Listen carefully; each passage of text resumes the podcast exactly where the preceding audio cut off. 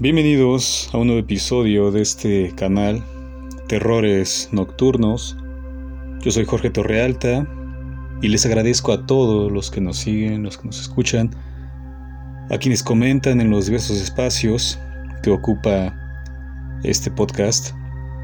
Les agradezco de verdad.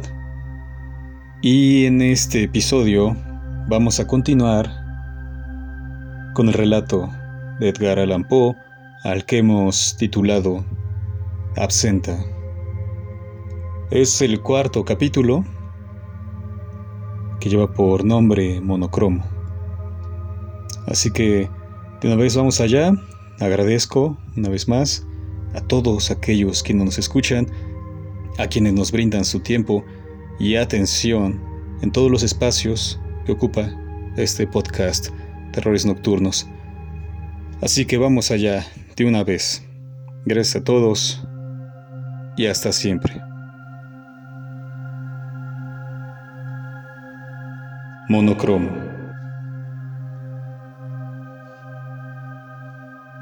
Poe despertó acuciado por un terrible dolor de cabeza. Se levantó con torpeza, apoyado por el escritorio. Se tumbó en la silla y cubrió sus ojos con su mano. De pronto recordó que estaba en el castillo del cuervo y se puso en pie de un brinco. Recorrió con la mirada aquel espacio. Cuatro velas apostadas en las esquinas del escritorio iluminaban la habitación. Ardían aburridas, casi inertes debido a la ausencia del viento. El escritor se giró, pero no halló la ventana donde se posaba la infernal ave, sino el doble ventanal de su estancia por el cual se colaba la luz del plenilunio, que otorgaba una luminiscencia azul, triste, se diría que ese era el color del llanto, del dolor. Cuando se volvió se dio cuenta de que el fuego de las candelas también era azul, y este tinte abarcaba todo lo allí apostado, la alfombra, los muebles y los libros. La noche misma no era negra, sino índigo. El artista acudió hasta un espejo oval apostado en la pared y descubrió que su figura, la piel toda, era lívida, el color de la muerte. Asustado por ese fenómeno, recorrió su rostro con las manos, y he aquí que su faz estaba helada. Sin embargo, la dermis era suave, flexible. Pellizcó su mejilla y no sintió nada. Entonces apretó y retorció la carne, clavó las uñas e hizo un corte sin quererlo. Nada brotó de aquella herida. El escritor tembló y un grito se ahogó en su estómago. Dio un paso atrás y se giró para asegurarse que estaba en casa, que estaba despierto y que lo acontecido hace unos momentos había sido una vinagogia. En efecto, ese era su estudio su lugar de trabajo. Fue hasta su escritorio y allí descubrió un manuscrito voluminoso. Lo tomó y leyó, pero no entendía nada. Pasaba la vista por las grafías, pero no podía decodificarlas. Lo intentó hasta diez veces y el resultado era el mismo. Arrojó el texto y las hojas se desperdigaron por la sala. Poe echó las manos a la mesa y quedó con la cabeza gacha. Pensó que seguía dormido, así que tenía que escapar de aquel plano. Miró la puerta, temió. Detrás estaba la sala que albergaba el culto de hematófagos. Pero no había sino el silencio, un vacío tan ingente que el fuego de las velas era audible. Resbalaba la cera y se escuchaba la caída al precipicio. Miró la puerta de nuevo. Allí clavó la mirada. Estaba atrapado y debía salir. Decidió cruzar el umbral, de un paso, luego otro y otro hasta ganar la puerta. La abrió. Chirrió como un animal herido y apareció la oscuridad. Una azul y profunda oscuridad. Ante aquella imagen sintió que la sangre corría con violencia por todo el cuerpo. Era el pánico. Sin embargo, no había otra forma de salir. Alargó la mano, lenta, temblorosa, y palpó la oscuridad. Era inacible. La visión, sin más recursos que el par de ojos, era imposible. No había nada que ver. Aquello no era sino el abismo. Determinado a salir, Poe tomó una de las velas del escritorio y la llevó hasta el negro vacío, y he aquí que la negrura se despejaba como si fuera una neblina, y allí delante se hallaba el pasillo que conducía a las recámaras, el baño, la cocina. También estaba la mesilla bajo el retrato de su amada. No obstante, la luz de la candela no era suficiente para ver más allá de dos metros, pues al paso del fuego aquella sustancia nebulosa se retiraba y tras su avance se reagrupaba. A pesar de dicho fenómeno, Poe marchó delante, a paso lento, medroso, en dirección a la puerta de salida. Un estremecedor grito acaeció en una de las habitaciones y el silencio que entonces gobernaba el ambiente de súbito fue herido y el escritor sintió que la sangre ardía, que su frío cuerpo se estremecía y el esqueleto intentaba huir de aquella carne. No obstante, esa sensación quedó petrificado de terror. El fuego azul de la vela parecía inerte, como si el tiempo no lo afectara. La flama era inamovible. El artista continuó. Ganó distancia hasta pasar delante de otra habitación cuando la puerta fue golpeada desde dentro, como si solicitara permiso para traspasar. La sensación de parálisis acaece. Aprieta los labios, casi muerde su lengua, a no ser porque el órgano se tira hacia atrás a causa del miedo. Los labios se tuercen en un esbozo de sonrisa macabra. Un hilo de saliva escapa y los vellos se irguen con violencia. El horror se acentúa cuando la puerta comienza a abrirse muy lento, a la par que emite un horrible chirrido. Pero no se apertura más de 45 grados. Se escucha algo justo detrás de la puerta. Poe se vuelve, lento, medroso, y observa aquella oquedad. Dentro, la oscuridad se revuelve como si tuviera cuerpo, con intención, con inteligencia. El escritor no se atreve a penetrar en aquella cámara, así que sigue derecho, hacia la salida. Por los cristales de la puerta se cuela una parca luz que parece ser devorada por la oscuridad apenas ingresar a la casa. El escritor se detiene. La penumbra se revuelve cual humo de un incendio hace revoluciones de izquierda a derecha y viceversa, y allí desaparece la luz. Tiembla Poe, se sacude su mano, la llama de la vela baila, recta y chisporrotea. La nebulosidad rodea el fuego, como si quisiera asirlo, pero le fuera imposible. La oscuridad es un ente vivo que devora la luz. El artista avanza hasta ganar la salida, cruza la puerta y la cierra de una patada. Allí estaba la noche delante de Poe, una noche índigo, monocromática. La tierra toda estaba pintada en dicho tono, una acuarela triste, azul conducente a espanto, se diría un eclipse extraño. El escritor tiembla. Aquella imagen que se extiende delante de él es su barrio. Reconoce las calles deterioradas, los viejos caserones, el alumbrado, que también ofrece una luminiscencia azul. Se vuelve hacia el inmueble del que salió y pasa la mirada sobre la fachada tan rápido como un parpadeo. Es su casa. Intenta abrir. Está cerrado. Al instante busca la llave entre sus ropas, pero no la encuentra. Piensa en el castillo del cuervo, distante ahora. Imposible porque está en su domicilio. Acaba de salir de allí.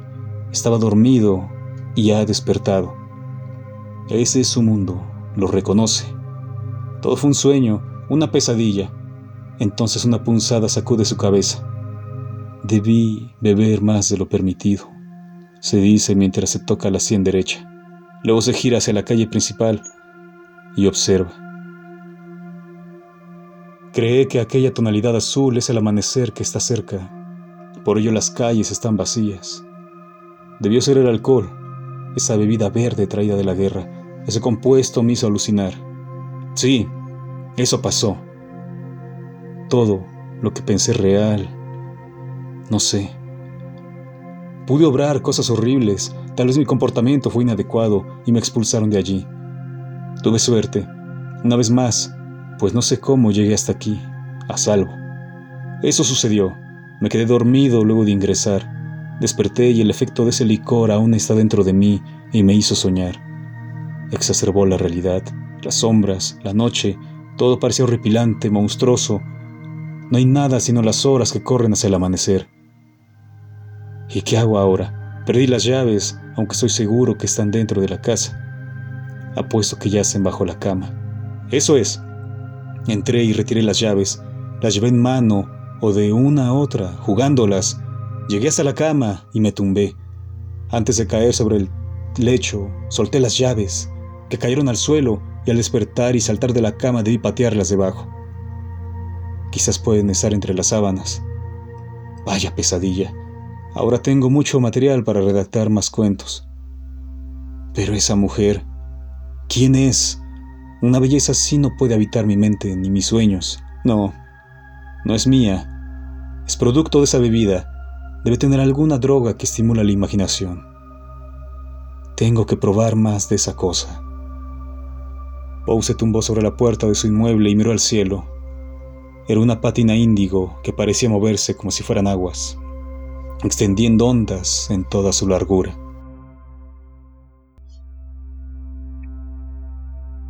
Pensó que tal fenómeno se trataba del viento, pero la basura permanecía inerte sobre el suelo, nada se movía y nada se escuchaba, como si la ciudad estuviese deshabitada. No sucedía nada sino aquella extraña noche, pero tuvo frío, no a causa del clima, sino de un lejano terror, como un mal presentimiento. Entonces buscó tabaco y su pipa en las bolsas de su saco, pero no halló nada, y maldijo su suerte. Se irguió y miró la puerta. Pensó romper uno de los cristales para ingresar al inmueble. Sin embargo, sintió la necesidad de beber absenta. Estaba cansado, pero no quería dormir. Deseaba soñar, soñar con ella, con la mujer de humo, la fumadora. Había hecho de su mano un puño para golpear el cristal y lo deshizo. La imagen de la fémina lo llamaba. Tenía sed de absenta, sed de sueños. Sabía que era temprana hora, próxima al amanecer. Todo el mundo duerme, pero algo lo llamaba a recorrer la noche.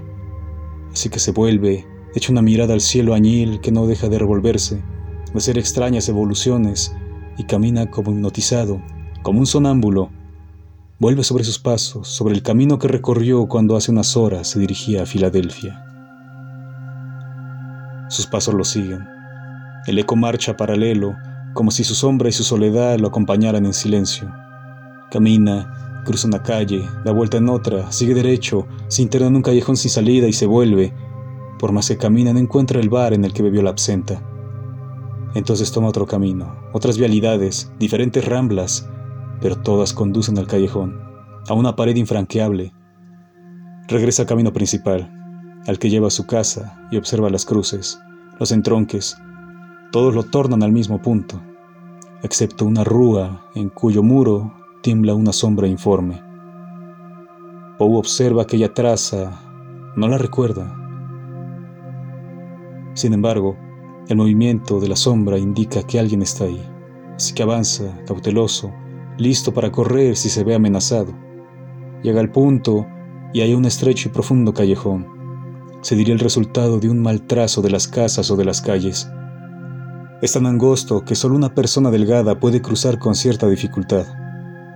Un ajado candelabro corona la estructura. La flama tiembla, como si temiera de algo, pues no hay viento que la haga bailar. El añil pinta el cruce, parece brillar por sí mismo. Sin embargo, no se atisba el final de dicho pasaje. Del fondo viene un rumor extraño, como si el viento pronunciara una macabra oración. El ritmo es hipnótico, seductor. El escritor se adentra en el pasadizo. Con cada paso sus hombros se raspan por el choque de ambos muros y piensa que solo un famélico perro puede cruzar por esa boca calle. A mitad de camino, Poe observa que una familiar figura cruza al final del pasaje. Es ella, piensa, y apura el paso y su saco se rasga, se raspa los nudillos, las telarañas se adhieren a su piel y por fin gana el otro lado. Mira a su izquierda y ve que una silueta femenina se aleja. Es ella, se repite, sacude sus manos y ropas y corre hasta la misteriosa fémina que porta un vestido largo de gala, con las manos cubiertas hasta los brazos por guantes de seda y carga con dos copas y una botella de brandy y el cabello sujeto con un hueso puntiagudo, su rostro oculto por un antifaz. Al llegar hasta ella toca su hombro y la mujer se gira. Poe queda sorprendido no por el antifaz, sino por sus bermejos labios que corrompen el azul de la madrugada, casi parecen brillar. El escritor queda mudo y la fémina intenta esbozar una sonrisa. Su faz es adusta. ¿Acaso me estás siguiendo? pregunta la mujer. No, dice nervioso Poe. Escuché tus pasos. El eco se escucha por toda la ciudad. Solo dabas vueltas, las necesarias para hallar este camino. Eres persistente. Mereces un premio. ¿Te apetece una copa de brandy y fumar tabaco? La mujer muestra con alegría lo que lleva entre las manos. Por supuesto, dice Poe, entusiasmado. Tengo tantas preguntas. Vayamos al río. Me gusta ese sitio. Siempre veo una copa de brandy en la madrugada mientras veo correr las aguas, dice la mujer mientras emprende el camino. Aquí no hay río. ¿De qué hablas? dice Poe, apurando el paso detrás de ella. Eres escritor y no crees que todo se puede crear con la palabra. Vaya artista. ¿Escuchas eso? Ese murmullo son las aguas. ¿De qué hablas? ¿Cuál agua? Aguas. Son varias masas de agua. Observa. Escucha. Poe guarda silencio y lleva a cabo las recomendaciones de la fémina. En efecto, se escuchaba un rumor de aguas por todas partes, como si estuvieran navegando en el mar. El cielo, carente de estrellas, aún se comportaba extraño, como si esparciera ondas. Ahí, en aquel puente, hemos llegado, dice la mujer, señalando el punto imposible en aquella ciudad. Poe queda anonadado por la estructura que tiene enfrente. Baltimore no tenía aquella edificación ni río que lo cruce. Era un puente de piedra cuyas vetustas rocas estaban enmohecidas. Una breve escalera de seis escalones daba paso a la insólita construcción, en cuyo centro estaba postada una banca tallada de una sola pieza en la que sobresalían la pintura de un pentagrama encerrado en un círculo de rosas rojas con espinas. Era bellísimo. Allí fue a sentarse la mujer y escanció el brebaje. El escritor acudió hasta el puente, subió la escalera y descubrió el agua que pasaba debajo de la edificación. A los lados se levantaban caserones de estilo gótico de hasta tres plantas. Se asomó la corriente el agua era azul y se extendía en ondas concéntricas como un reflejo del cielo. Ambos eran una misma imagen. Eso no es Baltimore, dice Poe, emocionado. Es un lugar sin nombre. Nómbralo como desees. ¿Nombrar un lugar? No soy un conquistador. No soy un bárbaro. Eres un artista, un escritor. Creas mundos, seres y les das nombre. ¿Por qué no quieres pronunciar uno para este sitio? Ni siquiera sé tu nombre. Se vuelve Poe hacia la fémina. Vinimos a beber y fumar, no a conocernos. La mujer ofrece a Poe la copa con un bermejo brandy. Esta es una bebida muy especial. Es la sustancia que le da vida a mi boca, a mis labios. Mira su color. Es semejante a la sangre. En verdad parece sangre, dice Poe luego de tomar la copa y la hace girar para apreciar los aromas, pero huele a flores y mantequilla. Es lo mejor, mejor que esa cosa que probaste en el bar, dice la mujer a la par que levanta la copa en dirección de Poe a manera de brindis, y él responde el gesto. Respecto de eso, tengo varias dudas, dice el escritor que se sienta al lado de la mujer, que solo lo observa mientras da breves tragos. No tengo todas las respuestas, pero intentaré ayudarte. Además, no responderé nada acerca de mí, así que decide si quieres continuar. De acuerdo, no te molestaré con preguntas íntimas, pero sí respecto de este sitio. Así que, ¿qué es? ¿Dónde está? ¿Por qué estoy aquí si hace unos momentos desperté en mi cama y salí de mi casa? Ese lugar es parte de ti, de tu mente, un espacio habitado solo por tus sentidos, por tus personalidades y por tu sombra, que de alguna manera ha tomado corporeidad, carácter e individualidad y rige sobre estas tinieblas. El cuervo, interrumpe Poe. Pero la mujer calla, tiembla su mirada ante los ojos del escritor y apenas se encuentra en ella baja la cabeza, acerca la copa a sus labios y bebe un sorbo que parece infinito. Poe espera una respuesta, sin embargo, cuando al fin pasa el vino por su garganta, la mujer evita verlo y mira a su izquierda, ofreciéndole su perfil. ¿Por qué callas? ¿Por qué no respondes? dice Poe. Bebamos, porque la noche es finita, dice la mujer que descansa más vino y luego acerca la botella a la copa de Poe. El escritor ve el rostro nervioso de la mujer y comprende que tampoco hablará del cuervo. Además, la noche parece diluirse. Se diría que el azul se escurre, se degrada de manera informe como un trazo de acuarela. Parece que está por amanecer.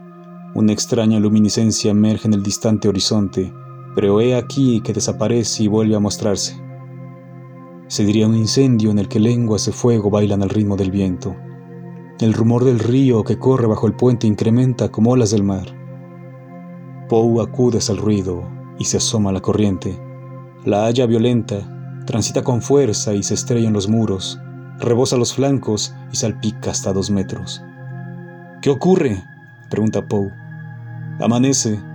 Vamos, bebe antes de que todo termine, dice la mujer. ¿De qué hablas? ¿Acaso vendrá el cuervo? No sé, pero vendrá la luna, es el sol, la fuente de energía que emite luz fría. Por ello la noche es añil, el color de la tragedia, del dolor, de la tristeza. Poe queda perplejo, boquiabierto, no sabe qué decir, así que bebe de un trago el contenido de su copa y lo ofrece para recibir más. Jamás has probado un vino como este, dice la fémina, pero la absenta me permitió conocerte y estar aquí.